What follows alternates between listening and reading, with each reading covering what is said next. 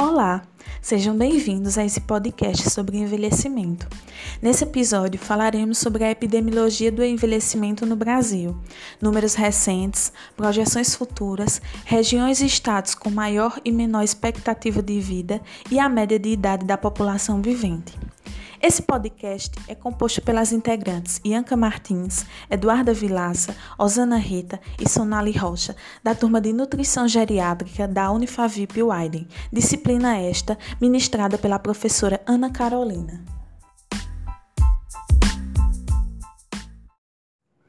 Neste primeiro momento, vamos entender um pouco e compreender como ocorre o processo de envelhecimento no corpo humano.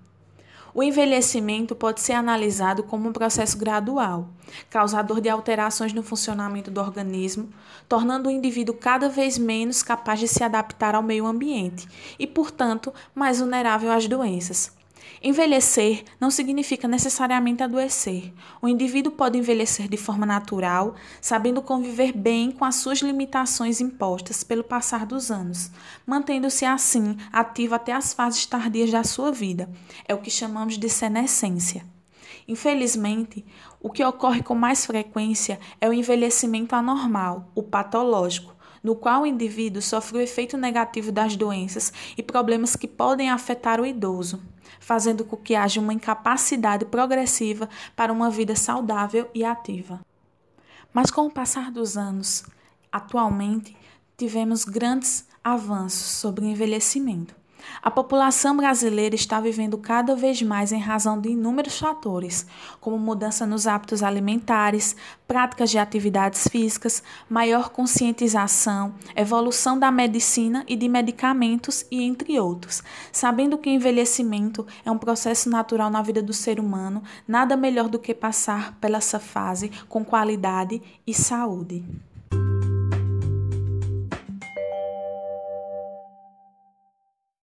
A seguir, te mostraremos os mais atualizados dados epidemiológicos sobre envelhecimento no Brasil.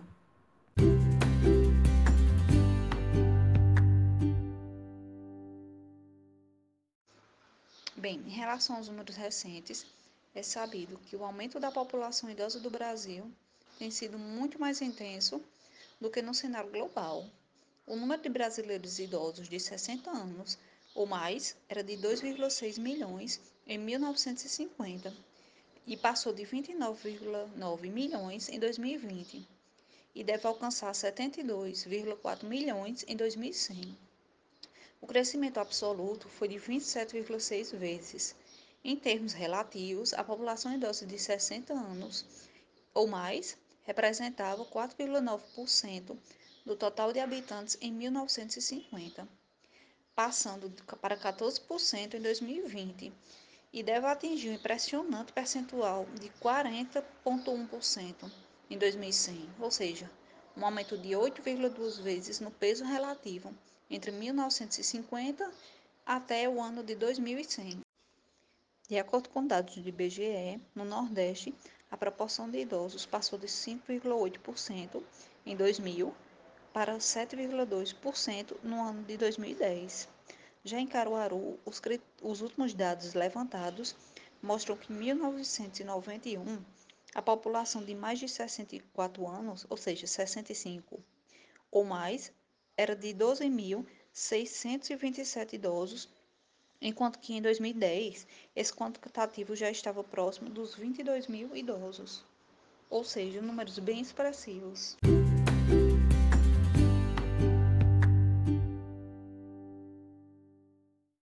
Os dados a seguir, referentes sobre as regiões e estados com maior e menor expectativa de vida, são estatísticas divulgadas pelo Instituto Brasileiro de Geografia e Estatística, o IBGE, referentes ao ano de 2017. Segundo o IBGE, no ano de 2017, a unidade federativa com maior valor da expectativa de vida era Santa Catarina, cujo índice era de 79,4 anos de idade, seguida por Espírito Santo, com 78,5 anos, e Distrito Federal, com 78,4 anos. O Maranhão era o estado com menor valor, 70,9 anos, seguido por Piauí, com 71,2 anos, e Rondônia, com 71 4,5 anos. Entre as regiões do país, a região sul tinha a maior esperança de vida e a região norte a menor. A esperança de vida dos brasileiros era de 76 anos em média. Porém, podemos levar em consideração as grandes variações regionais e entre os sexos. As mulheres vivem, em média, 7,1 anos a mais que os homens. Essa disparidade entre gêneros varia entre as unidades federativas. As mais altas são encontradas em Alagoas, Bahia e Sergipe, enquanto as mais baixas estão nos estados de Roraima, Amapá e Minas Gerais. Em virtude disso, o ranking dos estados por esperança de vida pode apresentar posições bastante distintas entre os sexos. Enquanto as alagoanas e as baianas ficam, respectivamente, nas 21ª e 11ª posições, os homens alagoanos e os baianos ficam na 26ª e 20ª posições. Nas últimas décadas, houve uma evolução positiva dos indicadores sociais do país, sendo que a esperança de vida após o nascimento relaciona-se a índices como saúde, educação, situação socioeconômica, criminalidade e poluição. Segundo a tabela de expectativa de vida do Brasil por unidade federativa no ano de 2017, divulgado pelo IBGE, Pernambuco ocupa a 13ª posição no ranking, tendo idade mínima entre ambos os sexos 74,3 anos de idade onde, comparado a outros estados como Santa Catarina, Espírito Santo e Distrito Federal, encontra-se sim com uma classificação de idade menor.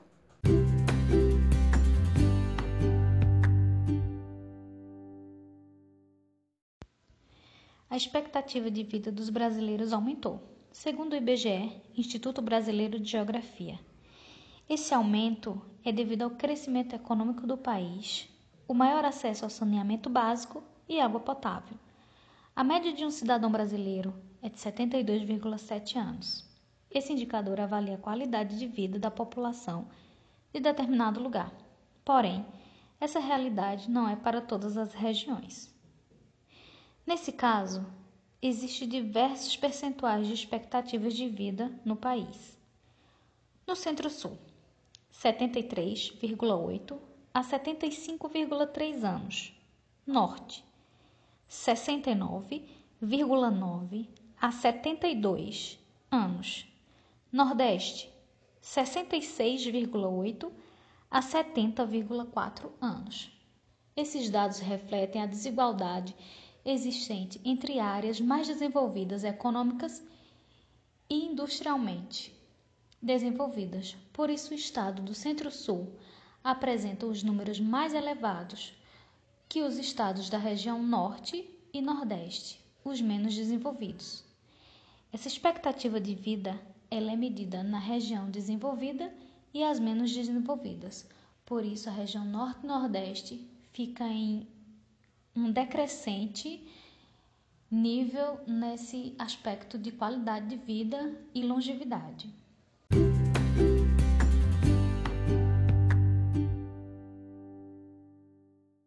Se tratando das projeções futuras, como já sabemos, o envelhecimento da população é uma tendência razoavelmente previsível, permitindo que as sociedades se planejem e moldem o futuro, levando-a em consideração. Existem tendências gerais de necessidades de saúde da população no contexto do envelhecimento, com ênfase no caso brasileiro. Existem alguns fatores que são bem relevantes da transição demográfica atual, como a longevidade, Há uma fatia bem crescente da população composta por idosos, e o que chama mais a atenção nesse grupo é a parcela de idosos que vai viver por muitos anos. Entre os anos de 2015 e 2030, prevê-se que o grupo dos idosos acima de 85 anos aumentará em um ritmo maior do que a população entre 0 e 60 anos e maior do que a população de idosos como um todo, podendo alcançar em média 7% do total de pessoas em 2030 que antes era 5% em 2015. A maior probabilidade de morte ocorre cada vez mais em idades mais avançadas. Estima-se que, por volta de 2030, 78% das mortes no Brasil ocorrerão com pessoas acima de 70 anos. Cabe notar que, em 1950, apenas 18% das pessoas passavam dos 70 anos. Entrando nesse contexto, uma importante questão é se esses idosos com idades cada vez mais avançadas conseguirão ter uma vida saudável prolongada ou se esses anos adicionais serão vivenciados sem saúde. Se os anos adicionais forem vivenciados de forma saudável e produtiva, haverá um aumento de recursos humanos que poderão continuar contribuindo de maneira ativa para que a sociedade possa continuar é, com a maior demanda para a saúde e assistência social. As estimativas populacionais realizadas pelo IBGE apontam para uma participação de aproximadamente 23,8% do contingente populacional na década de 40 do século 21. Com esse crescimento do número de idosos em relação à população jovem, estima-se também uma inversão da relação entre jovens e idosos, com 153 idosos para cada 100 pessoas menores do que 15 anos. Portanto, o país envelhece a passos largos. As alterações na estrutura populacional são claras e irreversíveis. Ao contrário do que ocorreu em muitos países desenvolvidos, no Brasil, como observado, esse envelhecimento tem sido muito rápido. Em especial, em Caruaru, a cidade não está preparada para responder às necessidades geradas por esse envelhecimento populacional. Somente nos últimos anos, o Brasil passou a direcionar seus esforços para políticas de longo prazo, embora tenham enfrentado, ao mesmo tempo, demandas mais emergenciais. Portanto, as pequenas cidades ainda não se prepararam de forma qualificada.